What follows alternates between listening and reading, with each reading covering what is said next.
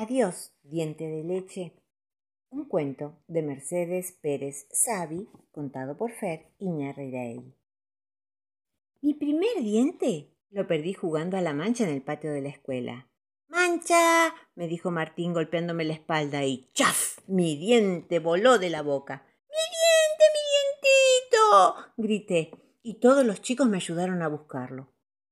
Al rato tuvimos un problema. Aparecieron como ocho dientes. Entonces llamamos a la seño. La señorita Paula tomó una lupa y nos hizo abrir la boca a unos cuantos. Hasta que me dijo, Lucía, este es tu diente. Entonces cerré el puño y lo apreté fuerte. Martín gritó, ¡Este es el mío! ¡Por fin! La seño señaló la ventana y nos dijo que así como los árboles en el otoño perdían las hojas, los chicos perdíamos los dientes de leche. Me asomé a la ventana y vi que la vereda tenía una alfombra de hojas secas. Me imaginé el patio de la escuela blanco de dientes y me dio mucha risa. Cuando llegué a casa, grité ¡Mami!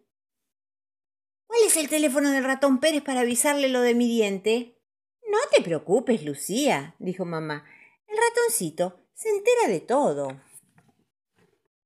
Preparada para dormir, Puse el diente bajo la almohada y un pedacito de queso en mi mesa de luz. Con tanto trabajo tiene que alimentarse el pobre ratoncito, pensé. Esperándolo, no me podía dormir. Daba vueltas y vueltas en la cama. De repente, oí un chirrido en la puerta que se abría. Entonces me hice la dormida. Sentí que la almohada se movía y que la cola del ratón me hacía cosquillas en la nariz. Y tantas cosquillas tantas cosquillas que la nariz me empezó a picar mucho, mucho, mucho, mucho, mucho. Para no estornudar y asustar al ratoncito traté de no respirar, pero se me inflaron tanto los cachetes que antes de explotar solté un ¡Achos! gigantesco y al instante oí que el ratoncito se escapaba por la puerta. ¡Uya! susurré y me quedé quieta por si volvía. La punta de mi lengua se quedó dormida en el huequito de mi diente, y yo me dormí con ella. A la mañana, al mirar bajo la almohada, pensé que Pérez era un ratón buenísimo, porque me dejó unas monedas como para completar mi álbum de figuritas.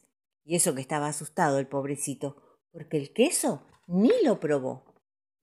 Durante este año perdí dos dientes más, y así como en esta primavera brotaron las hojas de los árboles, en mi boca aparecieron dientes nuevos. Al ratón Pérez le estoy haciendo un dibujito del patio de mi escuela. Así junta los dientes desparramados por ahí y quedamos buenos amigos.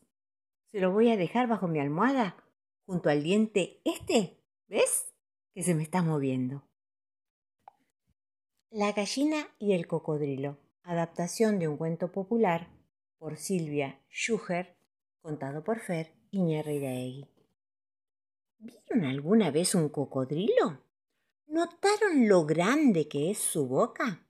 Bueno, con los dientes que tiene podría comerse una calecita como si fuera un bombón. Las gallinas, sin embargo, no le tienen ni un centímetro de miedo. Y no es que sean valientes, todo lo contrario. Lo que pasa es que los cocodrilos jamás atacan a las gallinas. Esta es la historia que cuenta por qué. Resulta que hace muchos años una gallina fue a la orilla del río a tomar un poco de agua. Y así, de sopetón, se encontró con un cocodrilo. ¡Ay, qué gallina tan gorda! ¡Qué sabrosa parece! ¡Me la voy a comer! pensó el cocodrilo relamiéndose. Y sin dar tiempo a que la gallina pudiera escaparse, se arrojó sobre ella y la agarró de una pata. En vez de asustarse, la gallina cacareó furiosa, batió sus alas y empezó a picotear sin tregua toda la cabeza del cocodrilo. Soltame, hermano del agua. Soltame, hermano mayor. ¿No ves que me está lastimando? El cocodrilo, que no esperaba una reacción así, a lo único que estaba acostumbrado era a dar sustos, se quedó de lo más impactado. Entonces abrió su bocota y soltó a la gallina. Ella siguió tomando agua como si nada y cuando ya no tuvo más sed, se volvió lo más pancha para su casa. Al día siguiente, la gallina se acercó sin miedo a la orilla del río. El cocodrilo seguía allí con un hambre feroz. Hacía días que no probaba bocado, así que al verla ni siquiera lo pensó. Se abalanzó sobre ella y ahí nomás la atrapó por la cola. Y otra vez la gallina se indignó. Volvió a agitar sus alas, a cacarear furiosa y a picotear la cabeza del cocodrilo. Y entonces le dijo Traidor. ¿Nuevamente atacándome a mí? Deberías soltarme, hermano mayor. Totalmente confundido, el cocodrilo volvió a soltar a la gallina y se puso a pensar. A ver, pensó. ¿A qué viene esto de que este pajarraco de mal agüero me llame hermano mayor? ¿Se está burlando de mí? ¿Cómo puede ser?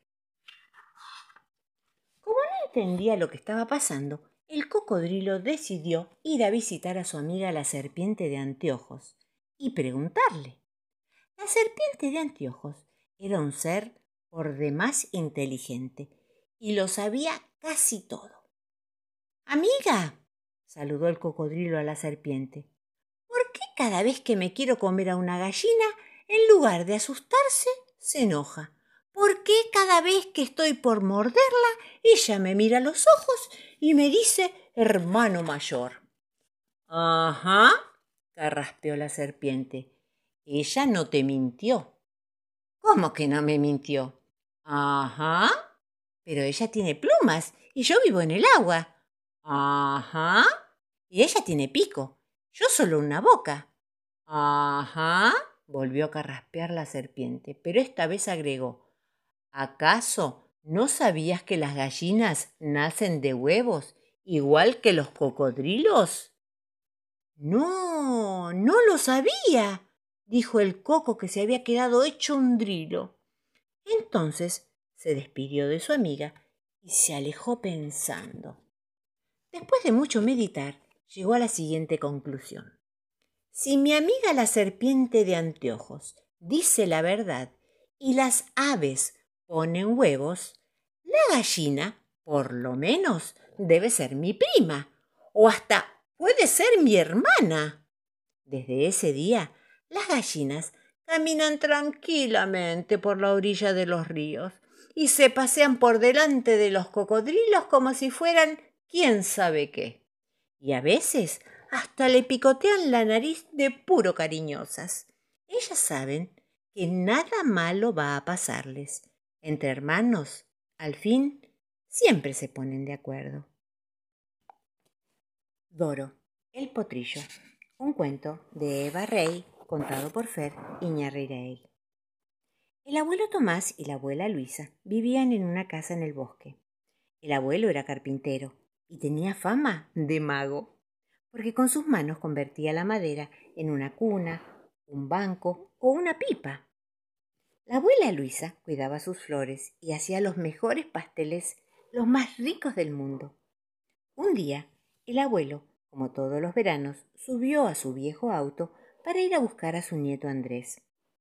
La abuela se puso su delantal floreado, preparó la rica torta favorita de su nieto, la de frutillas, y esperó en la puerta de la casa, muy ansiosa porque llegaran pronto. Al fin escuchó sonar fuerte la bocina del auto. Llegué, abuela. exclamó Andrés.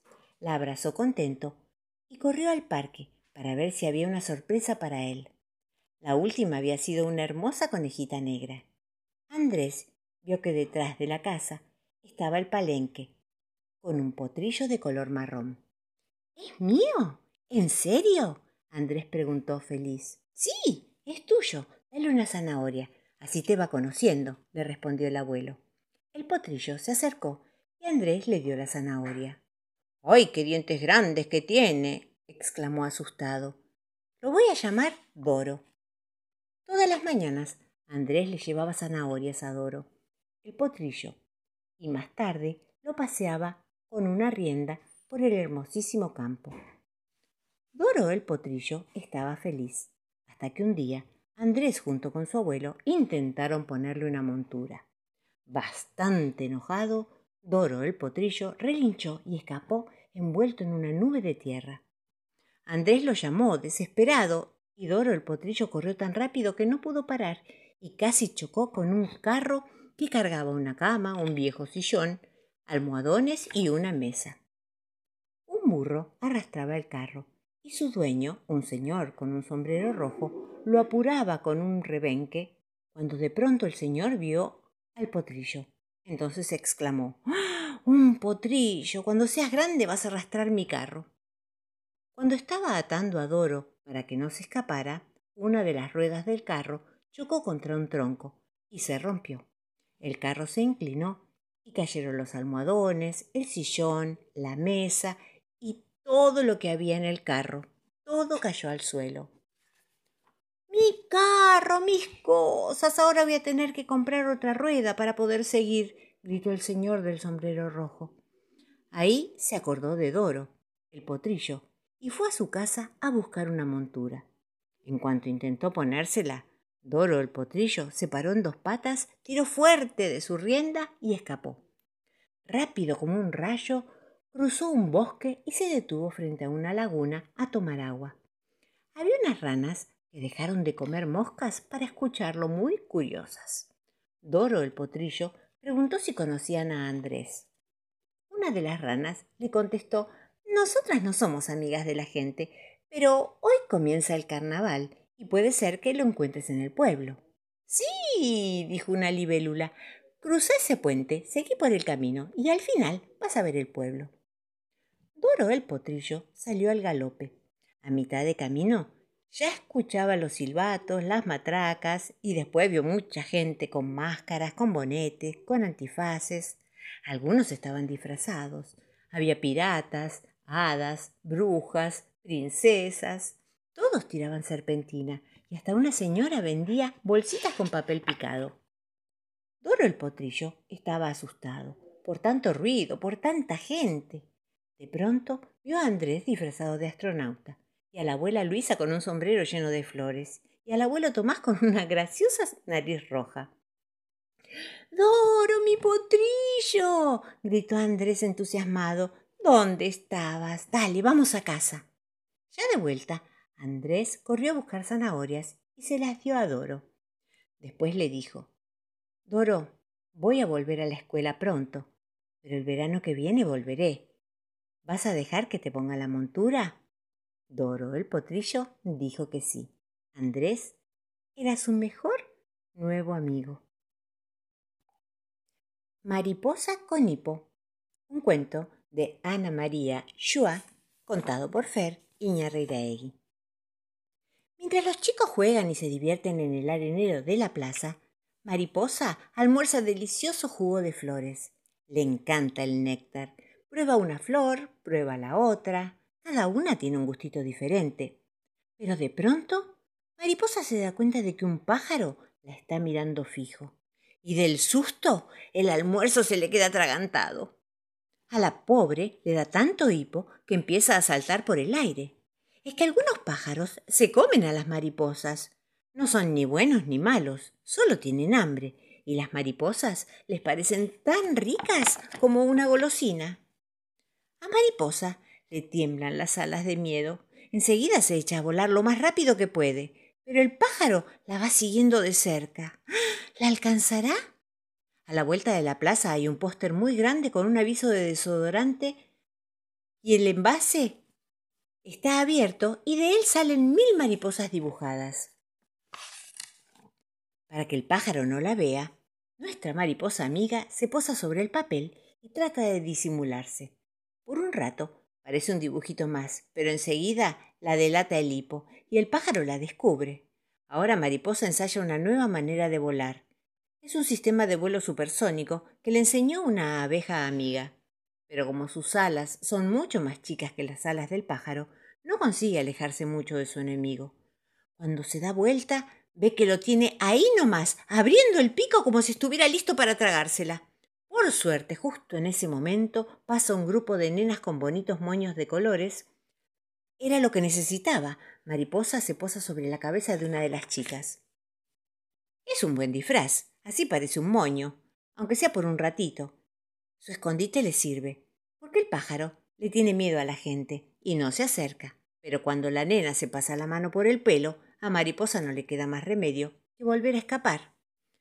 ¿Dónde esconderse ahora? Los ojos de mariposa buscan un lugar donde haya muchos colores para poder disimular sus hermosas alas y por fin descubre, no muy lejos de allí, en la vereda, un puesto de flores. Elige un ramo grande, donde hay flores de todos colores, y se mete entre ellas. Casi no se la ve.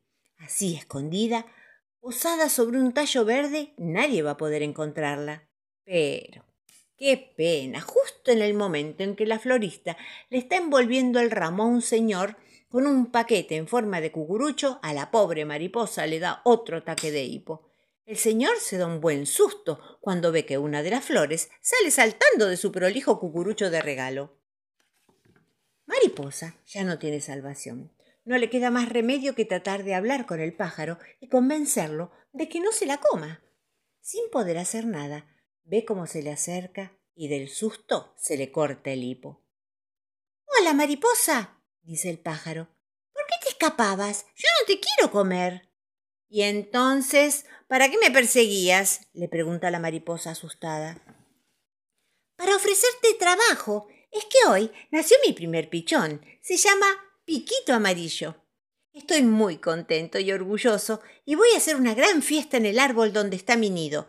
Quisiera que vengan muchas mariposas para adornar mi casa. Al día siguiente se hizo la gran fiesta por el nacimiento de Piquito Amarillo. No se pueden imaginar lo hermoso que estaba el árbol, brillando de mariposas de todos los colores. ¿Las reconocen? ¿Reconocen a nuestra mariposa entre todas esas amigas? ¡Ay, qué árbol más hermoso! Gracias, mariposas.